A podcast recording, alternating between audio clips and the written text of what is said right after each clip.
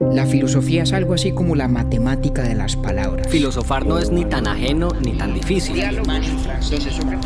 Modo geométrico, Ahí tengo yo otra pregunta.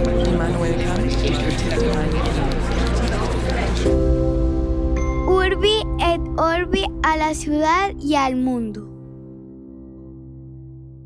Buenos días, buenas tardes, buenas noches. Arthur Schopenhauer es un filósofo alemán posterior a Kant y de influencia decisiva en Nietzsche. Esa conexión histórica e intelectual no es en modo alguno fortuita, porque ayuda para entender que cada uno empieza donde otro termina. En los siguientes tres episodios nos concentraremos en Schopenhauer, el misántropo de Frankfurt, empezando por el diálogo de hoy, que se centra en su desarrollo del idealismo trascendental de Kant. Sin tener una sola idea acerca de la obra de Schopenhauer, le acepté el reto a David y me aventé a que tuviéramos esta conversación, cuyo punto de partida es la idea de Kant, de que al mundo fenoménico de las cosas, el mundo suyo y mío, subyace otro, el de la cosa en sí misma, de la que nada podemos saber. A su vez, Schopenhauer asegura que por supuesto podemos decir algo muy importante de la cosa en sí misma, y decirlo en singular es súper clave, como lo explicará el compañero a continuación.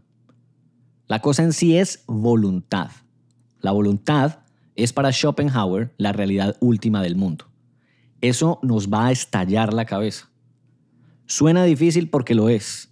La buena noticia es que en la siguiente hora creo haber podido entender de qué se trata esta idea, inicialmente extraña pero igualmente sugestiva. A continuación, Schopenhauer, el mundo como voluntad.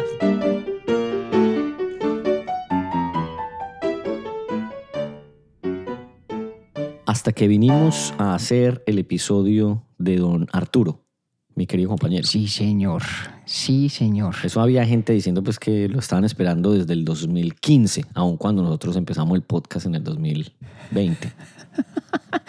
Pues lo estaban esperando mucho antes de que nosotros eh, nos planteáramos siquiera la posibilidad de hacerlo. De hacerlo, para que vea usted. Muy taquillero entonces. Porque le hago, Schopenhauer. Sí, sí, o sea, a ver, le hago una, le hago una confesión de entrada. Yo nunca leí a Schopenhauer como parte de mi formación filosófica académica. Vea. Schopenhauer es un filósofo muy importante, muy conocido. A veces el conocimiento que de él se tiene está circunscrito a la conciencia de que era una de las influencias determinantes en la formación filosófica de Nietzsche y uno como que sabe eso de Schopenhauer. Sí. Pero no, no es común que en el curso de estudios de filosofía, en cualquier parte que yo conozca, se estudie o se lea con cuidado Schopenhauer, de manera que yo nunca lo hice. ¿Y sabe qué resultó ser el, el catalizador de ese deseo? Sí. Nuestro primer taller de lectura hace ya un par de años, no sé Hace cuánto. ya- sí, claro. hace un ya par de rato, años. cuando, cuando hicimos eh, esa sesión memorable primera sobre el nacimiento, nacimiento de de la, tragedia. de Nietzsche. Sí. Y ese, pues como es el primer texto publicado de Nietzsche, su primer libro, eh, es uno que delata repetidamente a lo largo del texto la influencia decisiva de Schopenhauer. Y ahí Yo, yo aprendí eso ahí, en ese taller y en memes. Que, Bueno, ahí tiene que- usted. que Schopenhauer era muy influyente para Nietzsche. Pero antes le voy a dar el, el dato inútil pero divertido. Cuente que a le va a gustar a usted. Eh, ¿Sabe que la biblioteca más grande del mundo es la del Congreso de Estados Unidos? Sí, Y ellos pagan eh, para, para reproducir revistas populares, eh, para que las reproduzcan en lenguaje braille. Pero Ajá. incluso la revista Playboy también está ¿De reproducida en braille, sí. Por ahí estuve yo buscando datos inútiles pero divertidos y me encontré ese y me llamó mucho la atención. De hecho, por ahí en el Oiga, 85 hubo, hubo un problema con un senador de Ohio eh, que decía pues que no, que cómo iban a reproducir en braille la revista Playboy y al final como que el, el senador no, no pudo pues evitarlo. Pero me llamó la atención eso. Muy interesante, vea, no Sí. sabía yo, no sabía yo. Y mire, a propósito de bibliotecas, fuera de ese impulso que tuve yo para leer a Schopenhauer con ocasión de, de esa, la que fue mi segunda lectura del nacimiento de la tragedia para nuestro taller, Sí. Hubo otra cosa que me interesó muchísimo en algún momento y que contribuyó a ese interés hoy muy afianzado que tengo en Schopenhauer. Y fue el saber que en su biblioteca estaba una copia de las Upanishads, Mm, ese, ese texto de la tradición eh, antigua del hinduismo del que hablamos en el ámbito de la Bhagavad Gita. Y efectivamente, eh, Schopenhauer no solamente leyó las Upanishads en la traducción de Duperron, que las tradujo del persa al latín, sino que además em, fue una figura muy importante para que se conociera el pensamiento del hinduismo antiguo en el ámbito occidental y sobre todo de la filosofía. Es decir, que Schopenhauer eh, prestó muchísima atención a esa tradición filosófico-religiosa, digámoslo así, y, y eso lo único que hizo fue ahondar mi interés. Tiene que haber algo muy curioso, muy interesante, en un alemán que se decía heredero de la tradición de Kant, que fue precursor de Nietzsche en tantas cosas y quien con tanto ahínco además leyó y meditó las Upanishads mm. que tenía en su biblioteca. Personaje, ¿no? Y, y, me llamó la atención, yo no sé, de Schopenhauer a duras penas, que tenía fama de mala gente, de que era muy Sí. simpático, eh, que tenía una firma bacana, por ahí se la vi en internet, eh, y que influyó pues, a, mu- a mu- a mucha gente. Eh, no sé si es em, una casualidad o esto también le llamó usted la atención como buen borgiano, que a Borges también lo influyó, y a una cantidad de otros personajes, incluso Unamuno, que también va a estar en esta temporada. Eh, Correcto. Dicen que lo, que lo influyó bastante. Pero no sé si esa coincidencia con Borges eh, tiene algo ahí como para contarme al respecto. Pues de pronto, si hacemos las cosas bien al cabo de este capítulo, ya de pronto verá usted tal vez por qué. Y es que Ah, qué bueno. Schopenhauer es de los filósofos en el canon occidental que más importancia le ha dado al arte. El arte tiene un rol centralísimo en la filosofía de Schopenhauer y, y digamos en, en ese sentido podría uno decir que es un filósofo de y para los artistas. O sea, eso muchos- le iba a decir. O sea, que este es sentidos. como un gran candidato a que sea un filósofo que a María Cristina a mí nos resulte interesando mucho más de lo que pensáramos al principio. Yo creo que sí, yo creo que muchísimo, yo creo que gusta. muchísimo. Y si, y, si, y si la conclusión es que no, al cabo del capítulo, cúlpeme a mí, no culpe a Schopenhauer. No Pero digamos que sí también. Pero por ejemplo, Mahler, que a mí me gusta tanto, también lo mencionan por ahí, Wagner, que era pues del mismo parche. ¿no? Total, Entonces, total, eh, Samuel total. Beckett, Kafka. Entonces, pues yo digo, Sí, wow, sí, esto- sí. o sea, eso que pinta bueno. No le tengo miedo como a Kant. Eh, me causa mucha, mucha eh, simpatía, de verdad, que como que tenga fama de, de mala onda, de mala leche. Mm, Mucho. Y, y- y bueno, pues más allá de eso, que era considerado ateo y- o declarado ateo. Sí, a Sí. su manera, pero sí, su- sí, sí, sí, correcto. Entonces, mejor dicho, yo estoy aquí pues completamente impoluto para que usted me trace la ruta y al final de este par de, episodios eh, tenga yo por ahí alguna cosita pues pa- para decir alrededor de la obra de Schopenhauer. Lo que sí sé y entiendo que digamos que los arcos que usted ha ha trazado en los otros en las otras temporadas pues no son en vano. Entonces No, pensaría no, no, uno no. que de pronto ya después para la siguiente podrá aparecer ahí don Federico. Entonces aquí a mí me gusta decirles los nombres en español. A nuestro querido Fritz, Ajá. al señor Nietzsche. Sí. Pues sí, hombre, vea. Eh, empecemos de pronto por ese eh, macrocontexto histórico, esa dialéctica que nosotros estamos tratando de reconstruir entre una temporada y otra. Y le cuento luego un poco del personaje Schopenhauer, antes de Chévere. que entremos en el fondo de sus ideas, de sus planteamientos. Bacanísimo. Como nuestros fieles y eternamente cinco pelagatos bien saben, nosotros llevamos ya tres temporadas eh, tejiendo una cierta historia de la filosofía en la modernidad. Eh, la empezamos hablando sobre los racionalistas, ¿no? sobre Descartes, Leibniz, Spinoza. La seguimos hablando de los empiristas, de Locke, de Berkeley, de Hume. Eh, y llevamos ambas tradiciones y el conflicto, o mejor, la, el debate entre ellas, a término, hasta cierto punto, en la filosofía de Kant, de que tratamos en la temporada, anterior. Entonces, más o menos, eh, para echar el cuento en muy resumidas cuentas, eh, se acordará usted de que los racionalistas insistieron siempre en que el mundo tiene una estructura inteligible que de sí es susceptible de aprehensión racional. El mundo es inteligible, el mundo tiene la estructura de la razón y por lo tanto la razón humana en principio tiene la posibilidad, y es más, está llamada a conocer todos los secretos de las entrañas del mundo. ¿no? Y en un sistema tan ambicioso y exquisito como el de Spinoza, que es casi un desvarío de loco, eh, encuentra uno el intento de, en un solo libro, en su ética, eh, construir toda una metafísica y una epistemología y una psicología y una ética racionalista, ¿no? Sí. Por otra parte, estaban los empiristas que insistían en, de pronto, una tesis más sencilla, más humilde, más modesta.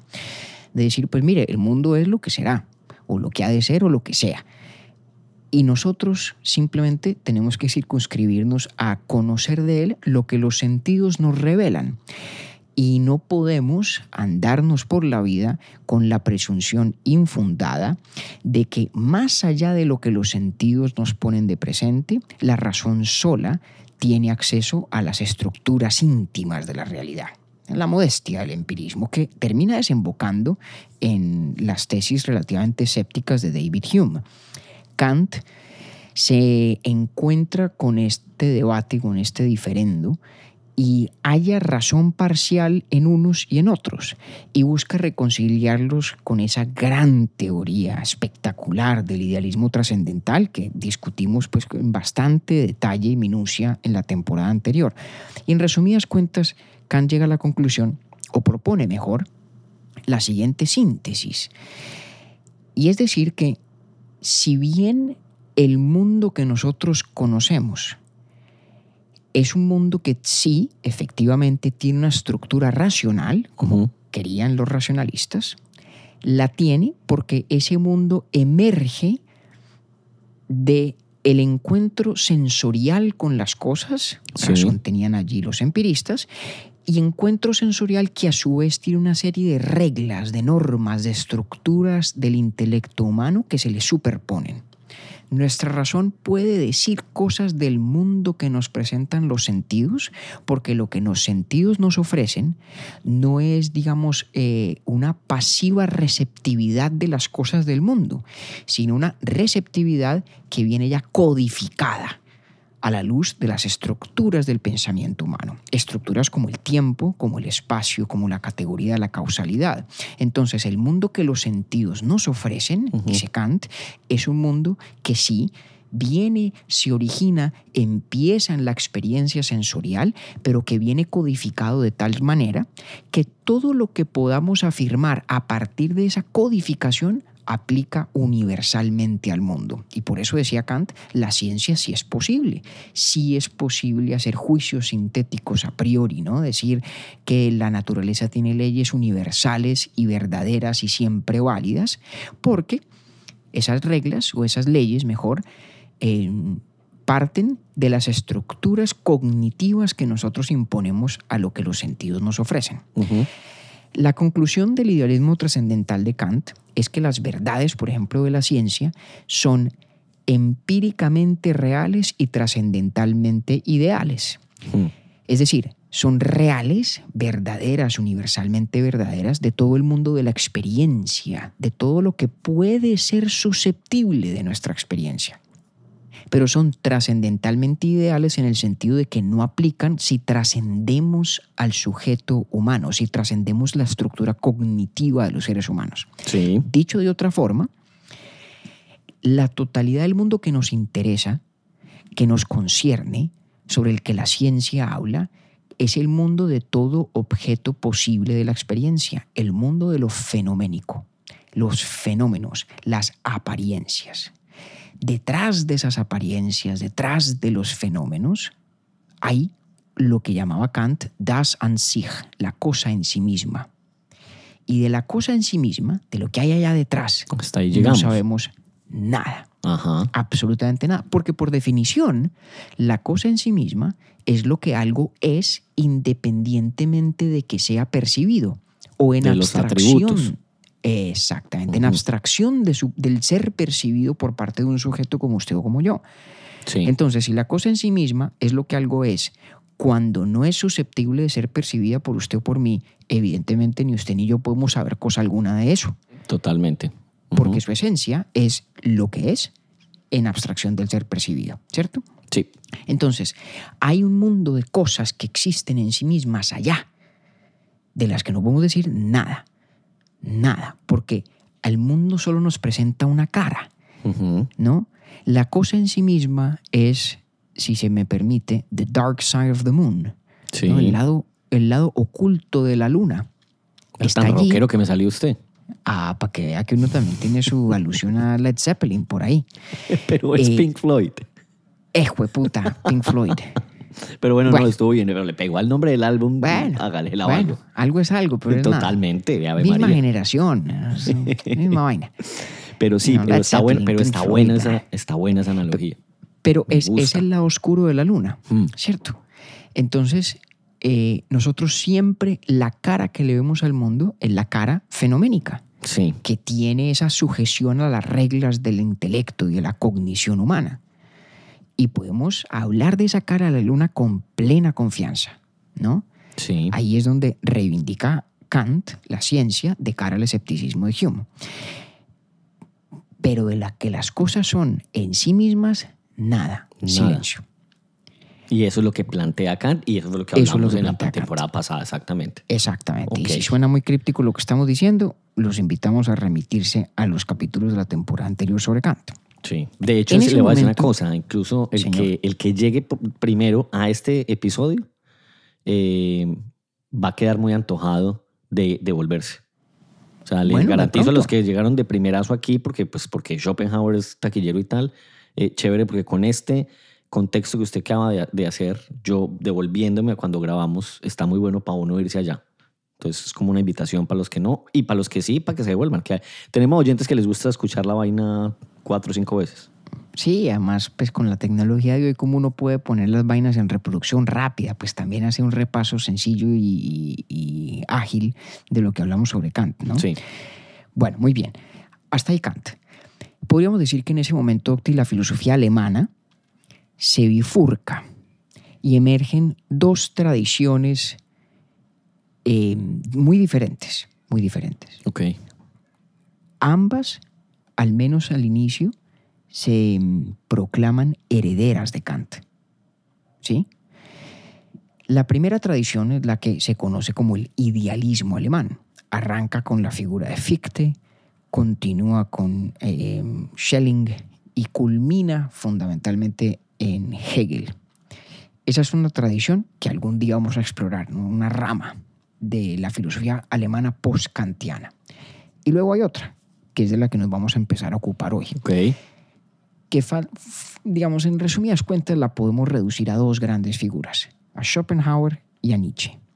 Y soy muy consciente de que suena, para quien haya leído a Nietzsche, un poco paradójico situarlo en una rama de herederos de Kant. Pero ya se va a ver por qué. Y es no tanto porque el propio Nietzsche se sienta eh, eh, seguidor siquiera de forma indirecta de Kant, no, sino porque Schopenhauer sí se considera abiertamente heredero de la tradición kantiana y un reivindicador de las ideas de Kant. Y de Schopenhauer, pues pasamos a Nietzsche y Nietzsche, digamos, explora sus propios caminos y va por sendas muy distintas y termina contrariando en mucho al propio Kant, pero esa es una historia para más adelante. Entonces, eso es lo que nos interesa hoy, esa segunda rama que en la filosofía alemana post-kantiana conduce hacia una familia de ideas que a veces se designan eh, como las tesis del vitalismo. Ya vamos a ver por qué. Bueno, antes entonces de entrar en materia en lo que Schopenhauer tiene para decir a partir de ese punto de llegada del debate en racionalismo, empirismo, Kant, Ujú. déjeme le cuento un par de cosas sobre el personaje de Arthur Schopenhauer. Eh, Schopenhauer nació en 1788, murió en 1860. Mm. Es decir, nació el mismo año en que Kant publicó La crítica a la razón práctica. Eh, si bien en su edad adulta eh, Schopenhauer pues nunca llegó a conocer a Kant, Kant murió unos pocos años después, sí estaba muy viva, muy viva la llama de esa primera rama, la rama del idealismo alemán. Ya le cuento porque ese es un detalle interesante.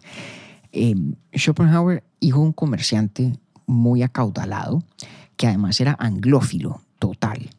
Tan anglófilo que había organizado un viaje por distintos países de Europa, orquestado de tal suerte que su esposa debía dar a luz en Inglaterra. No jodas. Si el papá de Schopenhauer quería que Schopenhauer naciera en Inglaterra. La selección del nombre, Arthur, obedece al hecho de que tiene la misma grafía tanto en alemán como en inglés. Ah, madre. Absolutamente deliberada. Aquí había un propósito de su padre de criar a un mercader, a un comerciante cosmopolita con la mirada puesta en Londres En Londres. anglofilia que heredaría el propio Schopenhauer. Eh, él pasó los años de 1803 y 1804 estudiando en Inglaterra, aprendió inglés y digamos, siempre estuvo muy conectado con la tradición intelectual inglesa y fue siempre un gran reivindicador de la importancia filosófica de los ingleses, en contra precisamente de sus coetáneos idealistas eh, como el propio Fichte o como, como Hegel sobre todo Ok. Tan, tan interesado era Schopenhauer por la tradición inglesa, tan marcada era su anglofilia, que entre los muchos proyectos inacabados que quiso acometer estaba el de traducir los diálogos de la religión natural de Hume al alemán y traducir a su vez la obra de Kant al inglés. El tipo era en serio, el comercio intelectual entre las ideas del empirismo inglés y de la tradición alemana son, eh, eh, es, un, es un elemento esencial de la formación de Schopenhauer y de la visión que tenía de sí mismo en el, y de su lugar en la historia de la filosofía y en el marco de toda esta, esta historia que nosotros también hemos ido narrando. ¿no? Como La lleva usted, decía- mejor dicho, buenísimo. Me tiene encarretado. Bueno, Sí. Pues es que el tipo es un personaje. Como usted bien decía, tenía fama de mala gente, Sí. de antipático, mala- Le decían incluso el misántropo de Frankfurt. Era un Ujú. tipo cascarrabias, mal geniado. Eh, parece que eh, quiso mucho a su padre. Su padre murió siendo él muy joven. El papá murió en 1805. Todo indica que se suicidó. Ok. Eh, y Schopenhauer tenía una pésima relación con su mamá. Ha habido pues una gran cantidad de escritos y especulaciones que fundan la misoginia de Schopenhauer, que dijo cosas realmente atroces sobre las mujeres, fundamentalmente en su antipatía hacia su propia madre. Una mujer muy interesante, una gran intelectual que se hizo muy amiga de Goethe y escribió un poco de libros. Creo que las obras completas de la mamá de Schopenhauer son, suman como 20 o 22 volúmenes. Y era una señora inteligente, interesantísima, pero no se entendían, la iban muy mal los dos. Filosóficamente opuestos muy también, ¿o qué? E- Ella era una mujer más dada a la literatura y a, a la vida, digamos, a, a ser un foco de actividad intelectual y literaria a lo que serían algo así como los salones franceses del siglo de las luces, era más lo que tenía armado ella y, y obviamente eh, capitalizando, no lo digo en mal sentido, su amistad con, con Goethe Sí. eh, pero no, no filósofa propiamente hablando, pero una persona, digamos, de toda la valía intelectual. Joana Por un se lado, llamaba, parece ¿no? que tenía que haberlo sacado Schopenhauer, exactamente. Joana. Muy bien. No es que yo lo supiera, es que tengo el computador aquí abierto, entonces estoy buscando. pues aquí no vamos a Ahí está. Sí. Ahí está. Bueno, muy bien. Total, Schopenhauer estudió filosofía, eh, hizo su tesis doctoral, que es muy interesante, es un texto muy, muy valioso, el primero que publicó en 1813, sobre el principio de razón suficiente, del que hablamos, de hecho, en el ámbito de Leibniz y Spinoza. ¿no? Y luego la Universidad de Berlín lo invitó a ser profesor. Y resulta que el otro que era profesor al tiempo en la Universidad de Berlín era Hegel. Mm. Y Schopenhauer detestaba a Hegel, a quien se refería casi siempre como un charlatán. Le parecía un buchepluma, un encantador de serpientes. Me imagino un Eh, encuentrico entre los dos en el pasillo. Bueno, pues es que Schopenhauer intentó algo mucho peor. Quiso competir con Hegel y cuando lo nombraron profesor en la, en la Universidad de Berlín, puso sus clases exactamente a la misma Ah, hora de las de. Hegel. Para ver quién, Claro. quién vendía más. De pesado, Sí, de pesado, era, sí, era sí, camorrero. Eran Y le fue muy mal. como decimos en, en Colombia, ¿no? Y, Viejo y le fue muy mal. Sí. Le fue muy mal. Eh, no le iba a Jaló más el otro. Sí, pero total, bueno, Mm. Hegel era una figura supremamente ya establecida. una figura capital en la intelectualidad del momento y tal. Además, había heredado la cátedra de Fichte en, Mm. la, en la Universidad de Berlín, cátedra en la cual Fichte em, hizo pues su- sus famosos discursos a la nación alemana, de los que hablamos usted. La ya- fue Schopenhauer diciendo que con todo y eso él iba a hablar más y venga, lo pongo a la misma hora. Total, total, total.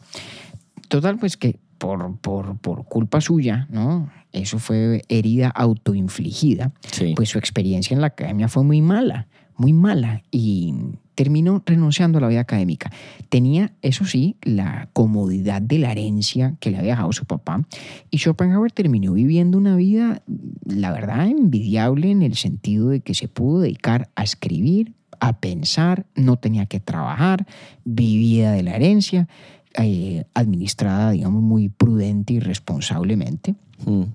Eh, y fue, digamos, en ese, en ese estado vital en que produjo pues su, su obra filosófica, especialmente su magnum opus, que es El mundo como idea y voluntad. A veces lo traducen también como el mundo como representación y voluntad.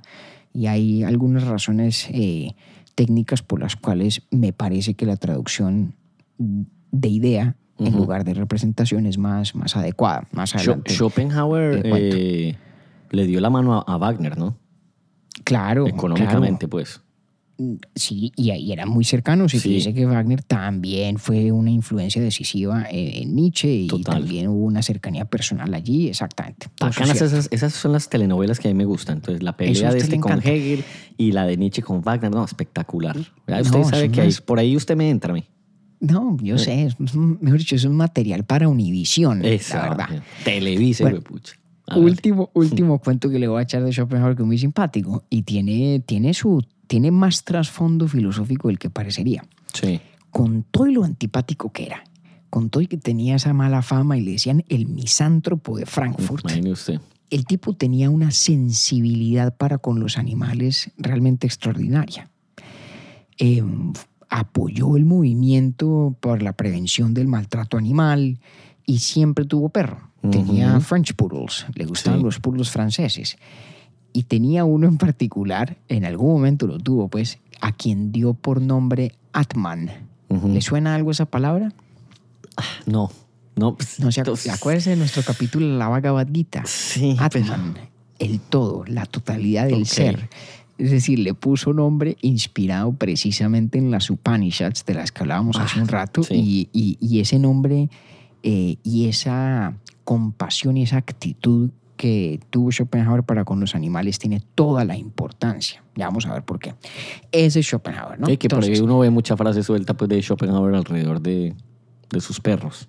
Sí, sí, Mm. sí. Además porque Schopenhauer escribió un libro muy simpático que se llama Parerga y Paralipómena, eh, que son dos vocablos griegos que traduce algo así como eh, apéndices o anotaciones y omisiones. Es una colección de aforismos donde dice una cantidad de cosas divertidas, otras atroces, una cantidad barrabasadas, pero muy, muy, muy simpáticas y, O sea, ese era el, en ese eh, mismo... ese, en, ese, en ese libro, ese era el Twitter del man. Total, eh, excelente analogía.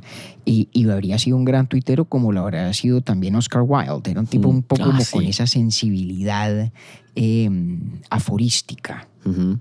Que Y Mark Twain, de ahí se le perfeccionar, completar la eh, tripleta. Un, un Mark Twain que Mm. habría de perfeccionar Nietzsche mucho después también, ¿no? Sí. Pero sí, bueno, esto no trata de Nietzsche, trata de el señor Arthur Schopenhauer. Entonces, entremos pues en, en- materia Octi Bueno, de las ideas del hombre. ¿no? Ese es Schopenhauer. Entonces, en, en lo que concierne a esta conversación, vamos a concentrarnos en esa gran obra suya, El mundo como idea y voluntad, de 1819, donde está planteado el sistema de Schopenhauer eh, y que él desarrollaría en todos sus escritos posteriores. Entonces, ¿qué dice, qué dice Schopenhauer? Sí, mire, la filosofía tiene que empezar donde la dejó Kant. Tiene que empezar donde la dejó Kant. Entonces repasa él lo que considera son las verdades esenciales de la filosofía moderna, las cosas que aprendimos de todos estos personajes, de. Descartes, de Leibniz, de Spinoza, de Locke, de Berkeley, de Hume, de Kant. Lo leyó a todos, ¿no? Sí. y los cita a todos además. ¿Qué aprendimos de ellos? Primero, aprendimos que la forma esencial de analizar la cuestión del conocimiento, del saber, qué es susceptible de ser conocido, cómo podemos llegar a conocer. La categoría fundamental para hacer eso es la distinción sujeto-objeto. Hay un sujeto que conoce y que conoce qué? Conoce un objeto. Un objeto. ¿Ok? Esa, eh, esa distinción está ya, dice él, en el punto de partida obligado de toda filosofía moderna, que es el cogito de Descartes. ¿Se acuerdan? No? Cogito ergo sum. Pienso, luego existo. Pienso yo, el sujeto, y pienso sobre algo, ¿no? Porque el pensamiento siempre tiene contenido, siempre versa sobre alguna cosa, apunta a algo. ¿A qué apunta? Al objeto. Al objeto. Y dice Schopenhauer que la segunda gran lección es que cuando uno se toma en serio la distinción sujeto-objeto y el hecho de que no, no admite reducción, ¿no? no hay nada más fundamental que esa distinción, se sigue la verdad del idealismo. Es decir, que todos los objetos son ideas de los sujetos, que es lo que dijo Berkeley. ¿Se acuerda que Sí. decía, ese Sí. percipi, existir es ser percibido? Los objetos del mundo existen en tanto que los percibo. Ese idealismo que escandalizó a tanta gente, dice Schopenhauer, eso es absolutamente verdadero. Claro que es verdad que todos los objetos lo son en virtud de que son objetos para un sujeto. Es decir, en virtud de que son qué? Ideas. ¿no? Mm. Yo como sujeto pienso en algo. Ese algo es un objeto. Pero el objeto sobre el que pienso es la idea que tengo yo de ese objeto. No es la cosa allá en el mundo, aislada, independiente de mí, sino es la cosa percibida por mí, pensada por mí. Luego, todo objeto es una idea, como decía Berkeley. Entonces Schopenhauer dice, venga, empecemos por reconocer que el idealismo es verdad y aquí no hay que escandalizarse de nada. Mm. Y llega a decir lo siguiente, Octi, le voy a leer cositas de Schopenhauer aquí y allá. Dice, dice esto, dice, toda verdadera filosofía es idealista. En efecto, debe serlo si ha de ser siquiera honesta. Mm. Ahora, ¿idealista en qué sentido? No en el sentido de Berkeley, de que luego de decir que todo objeto es una idea, elimino el mundo exterior. No, no, no, no, no. Hasta allá no. Idealista en el sentido de Kant. El objeto, en este contexto del que estamos hablando, no es nada distinto que el fenómeno o la apariencia de Kant. La cara de la luna que nosotros sí vemos, ¿cierto? Sí. Muy bien. Entonces el idealismo es verdad. Y no solamente el idealismo es verdad, el idealismo trascendental de Kant es el correcto. Es el que dice que todo objeto es una idea de los sujetos. Esos objetos son fenómenos, son apariencias, tienen una estructura, tienen un orden, tienen una inteligibilidad que se las da mi aparato cognitivo, ¿sí? En una mm, imagen que me sugirió usted y que me ha parecido de tanto tino, yo codifico los objetos, ¿cierto? sí. Pero está muy claro, como bien dice Kant, que detrás de ellos está la cosa en sí misma. La cosa allá, en abstracción de que yo la perciba. Mm. Y Kant, como decíamos hace un rato, no nos dice nada sobre la cosa en sí misma, absolutamente nada. Lo único que nos dice es que existe. Sí. Entonces Schopenhauer dice, mire, primera tarea de la filosofía, suplir ese vacío. Nosotros no podemos quedarnos tranquilos diciendo, oiga, sí, mire, aquí está el mundo de lo fenoménico, está esta cara de la luna y allá hay otra. Y hasta ¿No? aquí llegamos. Y hasta aquí llegamos. No, no, no, venga un momentico. ¿Qué es la cosa en sí misma? ¿Qué es Dan an sich, como la llamaba Kant? Y no solamente es importante saberlo, sino, y aquí está el argumento central de Schopenhauer, es plausible que podamos entender qué es. Es Y dice plausible. Schopenhauer. Es plausible. Es plausible. ¿Por qué no podría? Porque Kant a lo mejor le diría, oiga, sí, qué tan bacano sería saber de la cosa en sí misma. Sería una nota. Pero es que no se puede. No se puede. Schopenhauer dice, no, no, no. Momentico. Sí se puede. Claro que se puede. ¿Y cuál es la pista central? ¿Cuál es el punto de arranque? Es el cuerpo. ¿Cómo? Momentico. A ver. Dice lo siguiente. Acuérdese que arrancamos con la dupla sujeto-objeto. Sí. Los seres humanos, además de ser sujetos, somos sujetos conscientes de que lo somos, ¿cierto? Sí. Somos sujetos conscientes. Y somos sujetos conscientes que tenemos una característica muy particular. Toda esta tradición filosófica del racionalismo, del empirismo, de Kant, toda esta gente, nos hace hablar de los sujetos como si lo que un sujeto fuera es fundamentalmente una entidad o una criatura que conoce. Tenemos una imagen muy cognitiva del sujeto. Todo es volcado alrededor del conocer, ¿cierto? Sí. Y Schopenhauer dice, venga, pero si usted se detiene a mirar cómo es un ser humano, cómo es una persona, debe percatarse de que nosotros no solamente conocemos, nosotros deseamos, queremos. De hecho, es más importante nuestra voluntad, nuestra volición, nuestra naturaleza como criaturas que desean, que quieren, que hacen. Eso es más importante que el conocimiento mismo. La gente nace y no nace filosofando. La gente nace queriendo comer, queriendo dormir, queriendo procrearse, queriendo perpetuarse, haciendo esto, haciendo lo otro, y solamente se interesa por conocer para satisfacer deseos que tiene.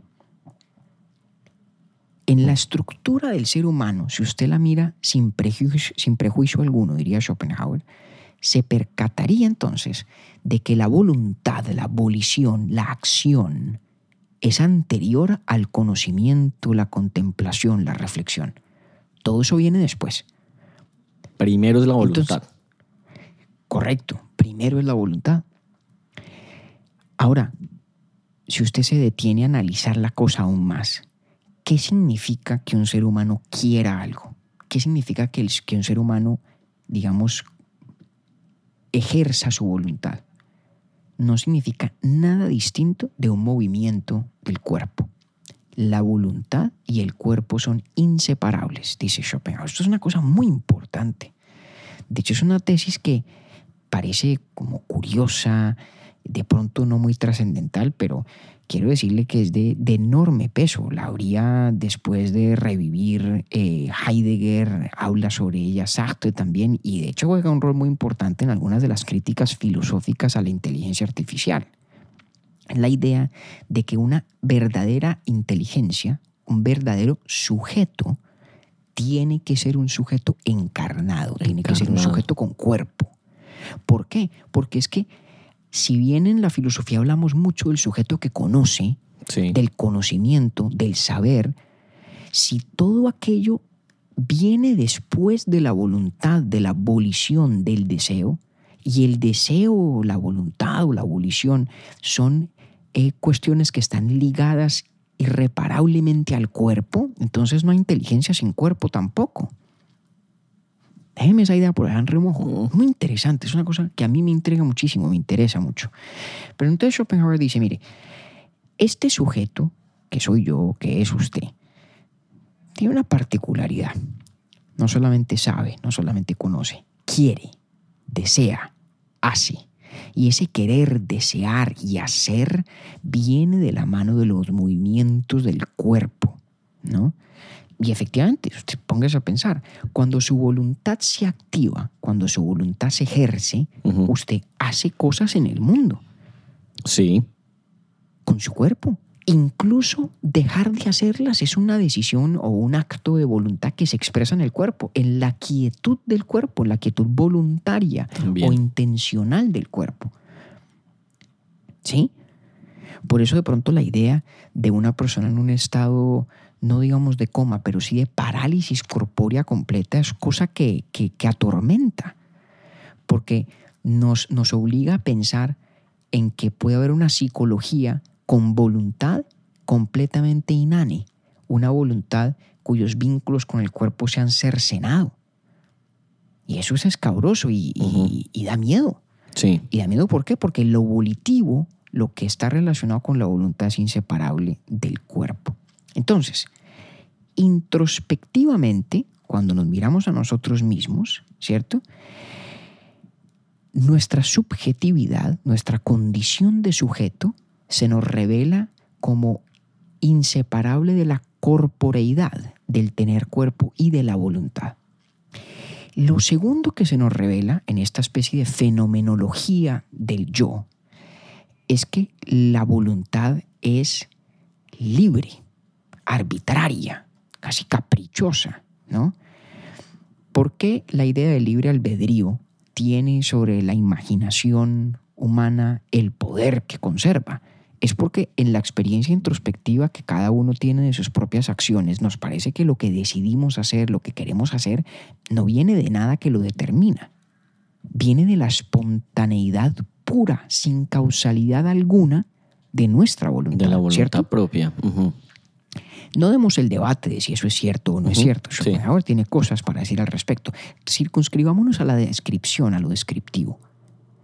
Nos examinamos a nosotros mismos en el acto volitivo, en el tomar una decisión, en el querer hacer algo, en el acometer alguna empresa, y se nos revela nuestra voluntad como una fuerza sin cauce, y sobre todo sin causa que la determine, ¿cierto? Por eso, como dirían en latín, el liberum arbitrium es lo que se nos manifiesta. La libertad de la voluntad, digamos, arbitraria, en el sentido de que no obedece a determinación causal alguna. Pero, devolvámonos un segundo a Kant, Octi. ¿Se acuerda usted que en la teoría del idealismo trascendental, todos los fenómenos ¿sí? El- la cara de la luna que sí vemos Ujú. tiene unas estructuras que le son comunes y que le son necesarias y universalmente ciertas. La temporalidad, la espacialidad y, entre varias otras, la causalidad. ¿O no? ¿Se acuerda? Sí, me acuerdo. Todo objeto posible de la experiencia está en el tiempo, está en el espacio y tiene relaciones de causalidad. Oiga, pero un momento, en este ejercicio introspectivo aparece este fenómeno de la voluntad, de lo volitivo, y se nos presenta como carente de causalidad. Ahí parece haber una contradicción. Parece haber una contradicción con la idea de que lo único que podemos conocer, lo único a lo que tenemos acceso es lo fenoménico, y como todo lo fenoménico está estructurado causalmente, entonces, ¿qué podemos decir de este fenómeno, de esta experiencia del acto volitivo que no tiene causa? Pues Schopenhauer dice, pues muy sencillo. Ahí está la pista de lo que las cosas son en sí mismas.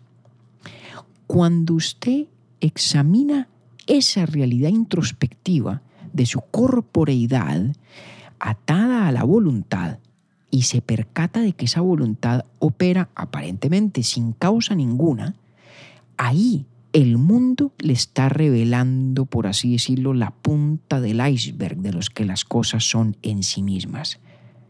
Y la respuesta, espero, no le parezca entonces tan desconcertante cuando concluye Schopenhauer que las cosas en sí mismas son voluntad. Y por eso su obra se llama El mundo como idea y voluntad. Las El cosas mundo en tiene sí dos caras. son voluntad. son voluntad.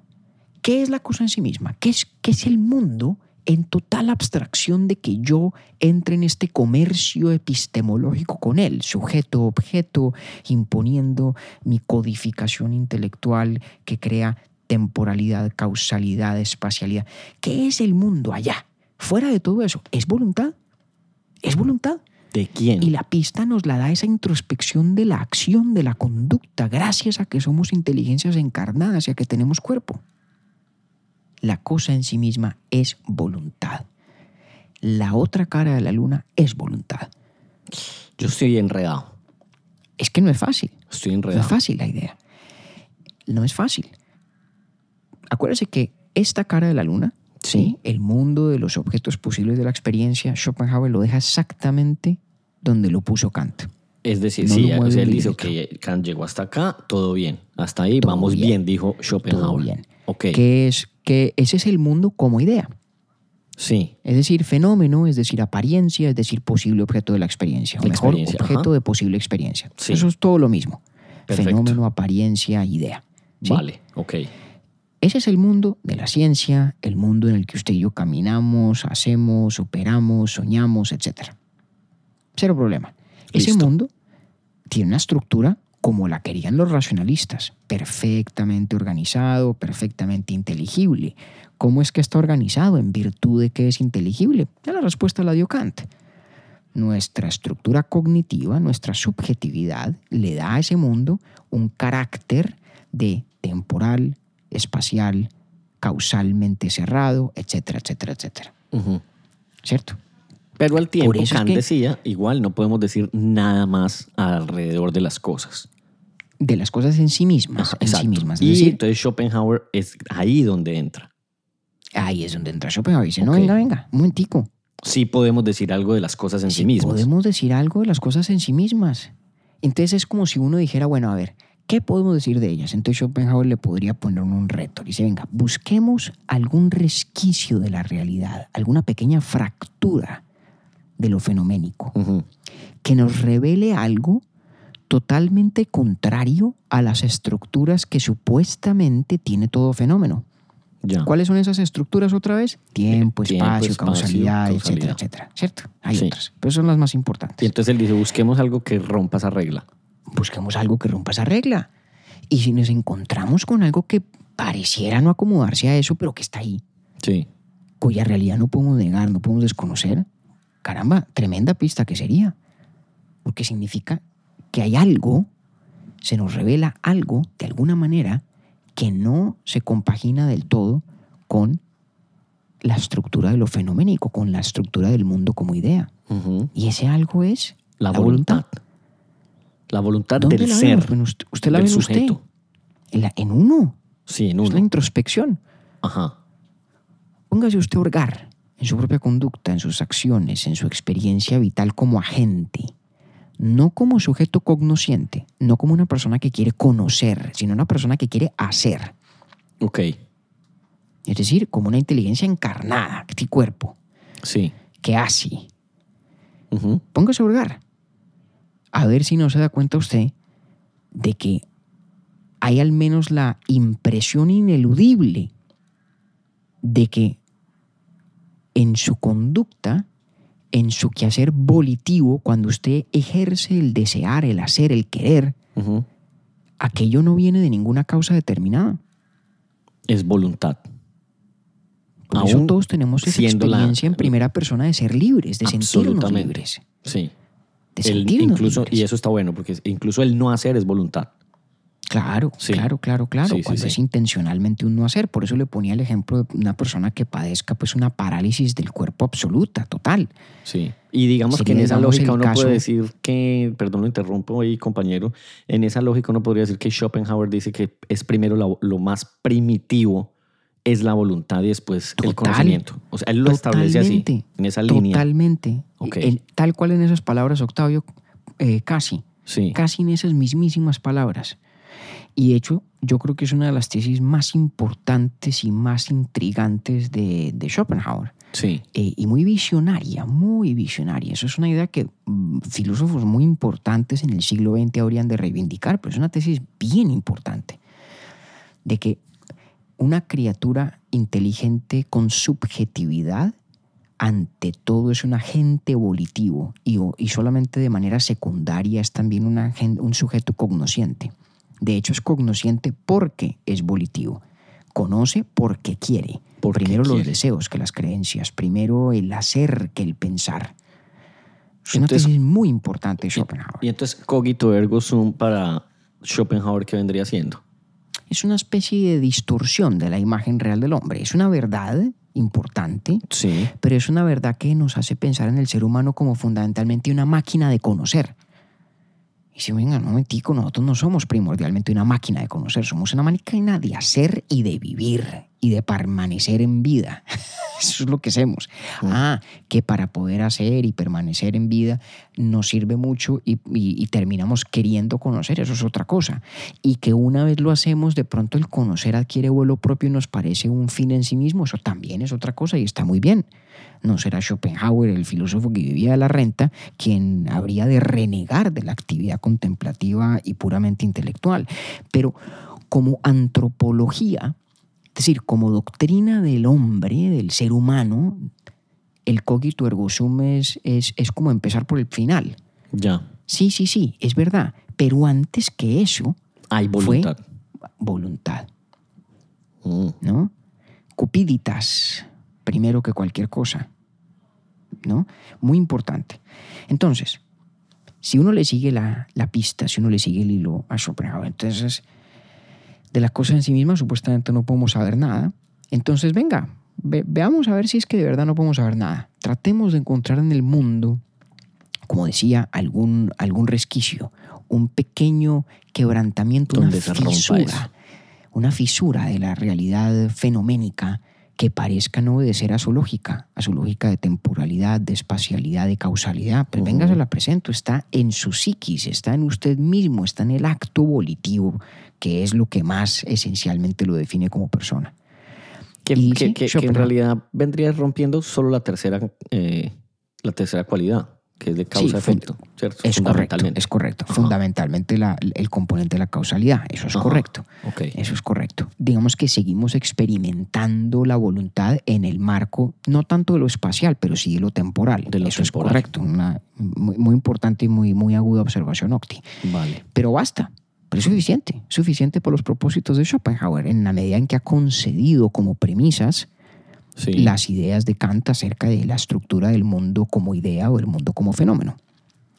Entonces, ah, bueno, usted dirá, venga, pero un momentico, eso revela que de pronto lo que yo soy en mí mismo es voluntad, pero eso no significa nada de las demás cosas del mundo. Y Schopenhauer dice, pues mire, a ver, em, dado que nuestra psiquis está atrapada dentro de sus propias estructuras cognitivas, ¿cierto? De temporalidad, espacialidad, causalidad, etcétera, etcétera. Y que la cosa en sí misma, por definición, está allende esas estructuras cognitivas. Obviamente usted no puede esperar un argumento en favor de una doctrina de la cosa en sí misma que se atenga a los cánones de la lógica que aplica únicamente a lo fenoménico. Técnicamente hablando, la doctrina de que la cosa en sí misma es voluntad es una, es una hipótesis, podríamos decir. Es la mejor hipótesis posible, diría Schopenhauer. No es cosa que podamos probar. ¿Por qué? Porque es que probar algo significa probarlo a la luz de los cánones de la razón que aplican únicamente a lo fenoménico. Por definición, por definición, no aplican a la cosa en sí misma. ¿Cierto? Entonces, ahí, digamos, hay un, un pequeño bache en el argumento. Porque es que, es- ah, porque, compañeros, que, ¿por qué me, me es tan difícil entender la voluntad en el objeto? Y, y- y- y me parece más, no plausible, no quiero usar esa palabra, pero más fácil, Pero digamos, le- en el, la- en la el sujeto. para usted. Sí, Muy o sea, bien. en el sujeto yo entiendo la voluntad, pero en el Eh, objeto no. Es una excelente pregunta, una excelente pregunta que Schopenhauer anticipó. Ok. La razón por la cual a usted le cuesta verlo así es porque usted asocia la idea de voluntad con la idea de motivo. Ah, Usted está pensando que el fenómeno de lo volitivo, de la Mm. voluntad, supone que haya un motivo consciente. Porque nosotros somos sujetos que actuamos con motivos conscientes. sí. No siempre, pero muchas veces sí, sí. ¿sí? Nosotros tenemos una voluntad cuya estructura hace que esa voluntad se manifieste en motivos conscientes. Yo delibero conscientemente Sí. y adopto una máxima de acción conscientemente y voy y actúo en consecuencia conscientemente. Ahora, seamos claros, no siempre. La inmensa mayoría de las acciones que un ser humano acomete no son conscientes. No en ese sentido, no obedecen una máxima o un motivo que esté presente a la conciencia. ¿Sí? Pero sí es verdad que cuando nosotros hacemos el ejercicio introspectivo, lo que terminamos imaginándonos es la situación, o lo que terminamos observando es la situación de cuando usted o yo vamos a tomar una decisión de alguna importancia, ponderamos los motivos a favor o en contra, las diferentes alternativas o caminos y optamos por uno u otro, ¿cierto? O sea que diría Schopenhauer que yo justifico la voluntad en la relación causa-efecto. Y No ahí es donde está la fisura. No, ¿No? no tanto eso, no tanto eso, sino que usted identifica el fenómeno de tener voluntad Sí. con el fenómeno de obrar por motivos conscientes. De acuerdo. Ojo, no es que el motivo sea una causa y la acción sea una consecuencia, no, no, sino que nosotros asociamos el tener voluntad con al menos la capacidad de hacer que el motivo sea consciente. Tal vez esa sea una mejor manera de decirlo. ¿Sí? Sí. O sea, uno- vamos a ver, usted se levanta por la mañana, ¿sí? Sí. Va, se prepara un café, entra a la ducha, se baña, luego se lava los dientes, se peina. Y usted ninguna de esas cosas las hace habiendo previamente ponderado las opciones, evaluado los pros y cons para llegar a la resulta máxima o la decisión de voy a hacer un café. un café. Ajá. Pues no, usted simplemente lo hace. Ahora, todas esas cosas son expresiones de la voluntad. Es evidentemente Sí. una- un fenómeno volitivo el que usted se levante a hacer el café, se meta a la ducha a bañarse, se lave los dientes. Todo eso es, digamos, manifestación de la voluntad. Lo que es característico de la voluntad en un sujeto como usted o como yo es que aunque no haya hecho cada una de esas cosas de manera concomitante con un motivo consciente, podría elevar usted los motivos a la conciencia. Claro que Sí. sí. Pero, Porque si usted pero un lo día que sí se levanta es- y dice, hoy va, a ser, hoy va a ser mi día yoga, hoy va a ser mi día de súper presente. Entonces, hoy voy a hacer cada cosa Con- plena conciencia conciencia. liberativa. Entonces, usted ese día sí se levanta y piensa, voy a hacer un café hacer y un va y lo hace. ¿Sí? Pero en realidad Entonces- lo que hay es un deseo de tomar café. Sí, y, y el acto de voluntad de Ajá. levantarse y hacerlo. No, Ok. ¿no? Sí, sí, sí, sí. Porque sí. si usted lo deseara y no hace nada, pues no, nunca, en el fondo no lo deseó realmente, ¿sí? Por eso es que fíjese tan importante la asociación entre ejercer la voluntad y el cuerpo.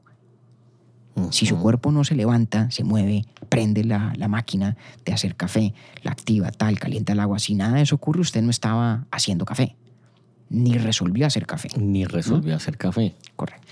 Pero eh, eh, muy, muy, muy, muy importante donde usted está ejerciendo presión, que es en el punto correcto.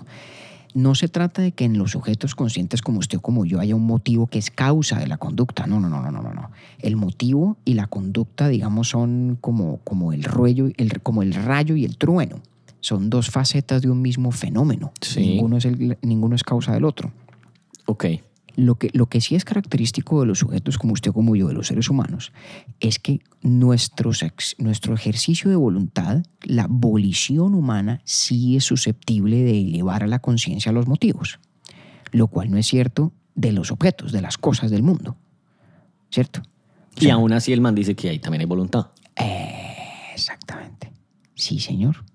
Es una idea rarísima porque es una Mm. idea casi del panpsiquismo, ¿no? Es como si detrás de cada cosa del mundo existiera atrás una voluntad que correspondiera a esa cosa.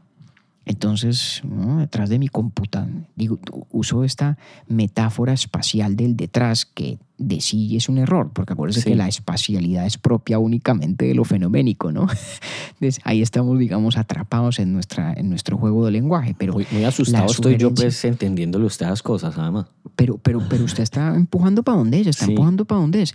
Eh, eh, lo que usted dice, venga, ¿cómo así que entonces detrás de este micrófono, de este computador, ¿no? esta copita de vermú, hay una voluntad? ¿Cómo así? ¿Qué coño significa eso? Mm. Y venga y le ayuda un poquito más. Entonces, primera ayuda, hay que escindir la idea de voluntad de la idea de motivo consciente. De pronto eso ya favorece, ¿cierto? Ok. Sí. Listo. Entonces, decir que hay una voluntad no significa que hay un motivo consciente. Ejemplo perfecto, los animales. Y Schopenhauer dice, venga, es indudable que los animales actúan. Es indudable también que actúan por instinto. Es indudable que actúan de manera, digamos, intencional, de que hay voluntad. Claro que hay voluntad. ¿Hay motivos conscientes? Pues no, no los hay. Ahí está Pero hay ejemplo perfecto en la vida animal de fenómenos volitivos análogos a los nuestros sin que medie un, un motivo consciente, al Consciente. menos no en todas las formas de vida animal, pues para no entrar en ese debate. ¿cierto? Sí. Bueno, primera ayuda. Segunda ayuda. Diría Schopenhauer que usted está cometiendo una, una sutil, muy comprensible, pero muy importante equivocación. ¿Cuál? Y es que usted se está imaginando que la cosa en sí misma es una especie de espejo amorfo del mundo de las apariencias. En el mundo de las apariencias está Octavio, está David, Sí. está el micrófono, está cada uno de nuestros eternamente cinco pelagatos, ¿sí? Sí. Está María Cristina, está Clemente. Y entonces, en el lado oscuro de la luna, hay una versión en sí misma de María Cristina, una versión en sí misma de Clemente, una versión en sí misma de David, una de Octavio, otra del computador, ¿verdad? etcétera, etcétera. ¿Cierto? Usted se está como imaginando un poco como si hubiera una cosita, algo, un algo, un je ne sais quoi, que corresponde uno a uno a los objetos del mundo allá detrás, allá en el lado oscuro de la luna, ¿cierto? Eso dice Schopenhauer. No, no, no, no, no. Eso, me, eso creo que se está imaginando usted. Eh, no. Pues no sé si sí, pues la verdad no sé. Sígame llevando a ver si sí, Bueno, porque eh, sí. Digamos, déjeme, no, no, no lo voy a calumniar. Eso podría ser una, una imagen mental muy plausible, muy comprensible lo que estamos diciendo. Si venga, si aquí hay un mundo de apariencias y allá están las cosas en sí mismas, ¿cierto? Sí. Eh, pues supongo que es uno a uno la relación, ¿no? Aquí está la cosa A, la cosa B, la cosa C, cómo se nos presenta, ¿no? En el manto del tiempo, el espacio y la causalidad, y allá está la versión en sí misma de A, la versión en sí misma de B, la versión en sí misma de C. No, ya entendí. ¿cierto? Ok, sí, listo. De hecho, de hecho, creo que yo he contribuido a esa equivocada interpretación cuando hablo de las cosas en sí mismas, en plural. ¿Por qué? Pero resulta que no, no hay tal. La cosa en sí misma es una sola cosa. Es la existencia en sí misma. Lo que existe, cuanto existe en sí mismo, allá. Puf. O sea, no hay lado oscuro. No, sí hay lado oscuro, pero no hay una pluralidad de cosas en el lado oscuro. El lado oscuro es como si fuera un solo lado, una sola superficie plana. Porque mire una cosa muy importante que dice Schopenhauer. Esto, esto creo yo que es, que es un... eh, me parece en esto la palabra en inglés funciona mejor que en español. Es- hay un insight. Ujú. Realmente se da cuenta Schopenhauer de una cosa sutil e importante. En el mundo fenoménico, el suyo, el mío, el de la ciencia, hay objetos individuales, ¿cierto? Hay Sí. cosas, ¿no? La cosa Sí. A, la cosa B, la cosa C, y por cosas o por objetos, entiéndase, incluso otras personas. Otras personas. María sí. Cristina, Clemente, David, Octavio, etcétera, etcétera. Shakira, bueno, Sí, hacía rato no lamentábamos. oiga, sí. En el mundo fenoménico hay objetos individuales. Ahora, Octavio, ¿qué significa que un objeto sea individual distinto de otro? Significa al menos, al menos, que ese objeto tiene unas coordenadas espaciotemporales que no se cruzan con las de otros objetos. Decir que Octavio es un objeto distinto de David, distinto de María Cristina, distinto de Clemente, de Camilo, de Shakira. Es decir, al menos, al menos, para no entrar en mucho debate sobre la idea de la identidad personal, es al menos decir que usted y yo y Clemente y Shakira y Camilo y María Cristina no ocupamos las mismas coordenadas espaciotemporales, Sí. ¿cierto? Sí. Si usted y yo ocupáramos el mismo espacio-tiempo, todos diríamos que pues ahí no hay dos objetos, ahí hay uno Hay uno. al menos. Hay muchas más cosas que podríamos decir sobre la individuación de los objetos del mundo. ¿Sí? Pero al menos, mínimo, mínimo, mínimo, podemos decir que los objetos se individuan, se separan, se pueden tratar como independientes en virtud de sus coordenadas espaciotemporales, ¿cierto? Entonces, la idea de una pluralidad de objetos, la idea de que hay muchas cosas que coexisten, es una idea imposible siquiera de plantear por fuera del tiempo y el espacio. ¿Eh? El tiempo y el espacio hacen posible la noción misma de que haya muchas cosas que Que coexistan, haya coexistencia.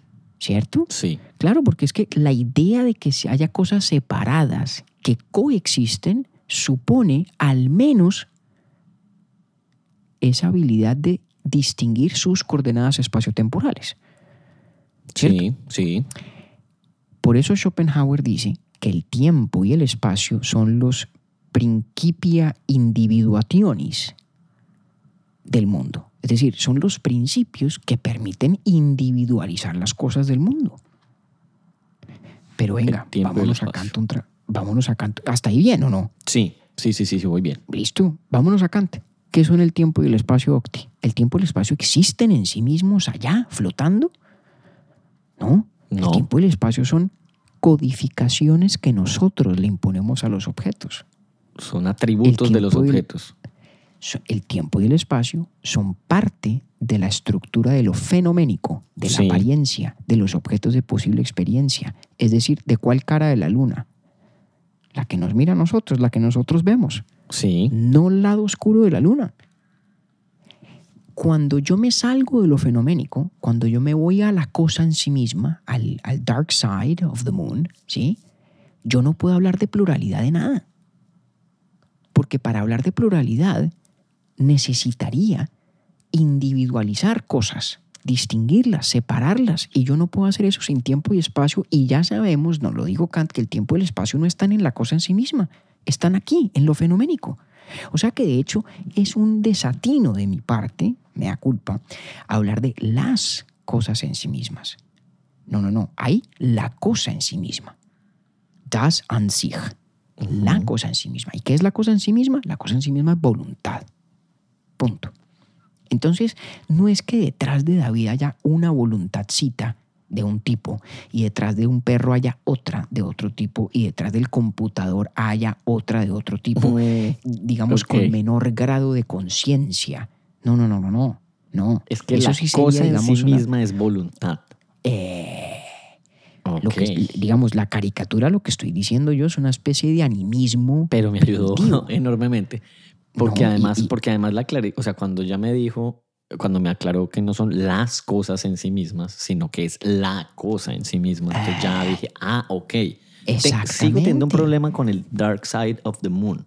Muy bien, pero entonces fíjese que además eso le ayuda mucho al argumento de Schopenhauer, porque si Schopenhauer encuentra ese, ese quebranto mínimo en lo fenoménico, como se nos expresa en el hecho de la voluntad propia introspectivamente, y si sabemos que la voluntad, perdón, que la cosa en sí misma es una sola cosa, lo que yo veo como un atisbo de la cosa en sí misma en mí, pues cuenta para caracterizar a la cosa en sí misma toda. Toda. Es, es simple, ni siquiera es que sea replicable, es que hace parte de... Exactamente, exactamente. No es que yo tenga que hacer el mismo ejercicio con el computador, Con el pocillo desbaratarlo, a ver qué encuentro, y luego con el libro y... No, no, no, no, no. No. Si lo encuentro en algún lado, lo he encontrado ya en todas partes, porque es que lo que estoy buscando es una única realidad que subyace a toda la pluralidad de los objetos que se me manifiestan a mí en el mundo. ¿Eh? Mm. El mundo nuestro, suyo, mío, es el mundo como idea, fenómeno, apariencia, Lo interesante es que él no, no está contradiciendo a Kant. la voluntad. Es lo no, que- para nada. Todo lo contrario. Aquí no él hay dice, ninguna con- Exacto, él dice, no, pues es que Kant está diciendo precisamente eso. Tiempo y el espacio no es una cualidad. todo lo contrario de contradecir a Kant. Aquí Sí. el tipo está sacándole todo el kilometraje posible a lo que Kant ya hizo. Mm. No se tiene que desgastar demostrando que el tiempo y el espacio son estructuras cognitivas que el sujeto impone, por así decirlo, al objeto. Eso ya lo dijo Kant. Exacto. ¿no? ¿No está de acuerdo? Remítase usted a la crítica de la razón pura. Vaya, a ver cómo le va. ¿Sí? Ya ese trabajo se hizo. Por eso es muy, por eso era importante arrancar con un, con un breve repaso de- del punto en el que Kant dejó las cosas, porque ahí es exactamente donde arranca Schopenhauer. Entonces, el mundo en sí mismo, la cosa en sí misma, es voluntad. Por eso vuelvo al título del libro, el mundo como idea y voluntad. El mundo, El mundo- como idea y voluntad. Como lo experimentamos los sujetos, es idea, es fenómeno, es apariencia, es reglado, es inteligible, es cognoscible, tiene temporalidad, espacialidad, causalidad, todo bien, perfecto. Ese mundo indudablemente tiene una realidad, digamos, más profunda que lo soporta, que es la cosa en sí misma, das an sich, eso ya lo había dicho Kant. Sobre ello Kant nos había pedido guardar prudente silencio y Schopenhauer no se conforma. Y dice, no, venga un momento, creo que hay un resquicio en esta realidad fenoménica nuestra por donde se deja entrever, donde hay un atisbo de la cosa en sí misma. Y como la cosa en sí misma es una sola, Mm. que subyace a todos los objetos individualizados del mundo, fenoménico, eso que alcanzo yo a entrever en mí, que es la voluntad, viene a de admitirse como la caracterización correcta de la cosa en sí misma. Y ahí reúne tanto sujeto como objeto. Claro, porque Mm. eso sí es común a todo. Claro. Eso sí es común a todo. Y entonces por eso es que más La adelante realidad- llega otro al parche que es Freud y esos argumentos le han servido, ¿no? tic. Mm. Uf, un momentico, porque eso, a eso, mejor dicho, como, como, como dice mi suegro, a esa calavera le podemos sacar capul, si quiere. La relación entre Schopenhauer y Va a robar ese tiro, está bueno. la relación entre Schopenhauer y Freud. Sí, sí, claro. Porque, porque podríamos pensar que el argumento se parte en dos. Esto que acabamos de hacer hasta ahora es el camino que conduce a Schopenhauer a proponer esta tesis. ¿Qué es la cosa en sí misma? Es la voluntad. Es la voluntad. Y luego viene otro camino, que es el de decir, ok, fíjese, si usted me acepta esa tesis, venga, yo le ofrezco una, una suerte de explicación del mundo a partir de esa tesis, que es lo que en última le va a dar plausibilidad. Acuérdese que decíamos que la idea de que el mundo en sí mismo o la cosa en sí misma es voluntad, no es cosa que admita o no es idea que admita de prueba. Yo no la puedo probar, porque probar significaría probar dentro de los cánones lógicos ajustados a los parámetros de lo fenoménico. Pero por definición estoy hablando de lo que está más allá de lo fenoménico, de lo metafenoménico. ¿Correcto? Sí, sí, sí, sí. Entonces, como no lo puedo probar, lo que sí puedo hacer, y hace Schopenhauer, es decirle, venga, ya le di unas razones para que más o menos eh, acepte usted la posibilidad de esta doctrina. Venga, le doy ahora más.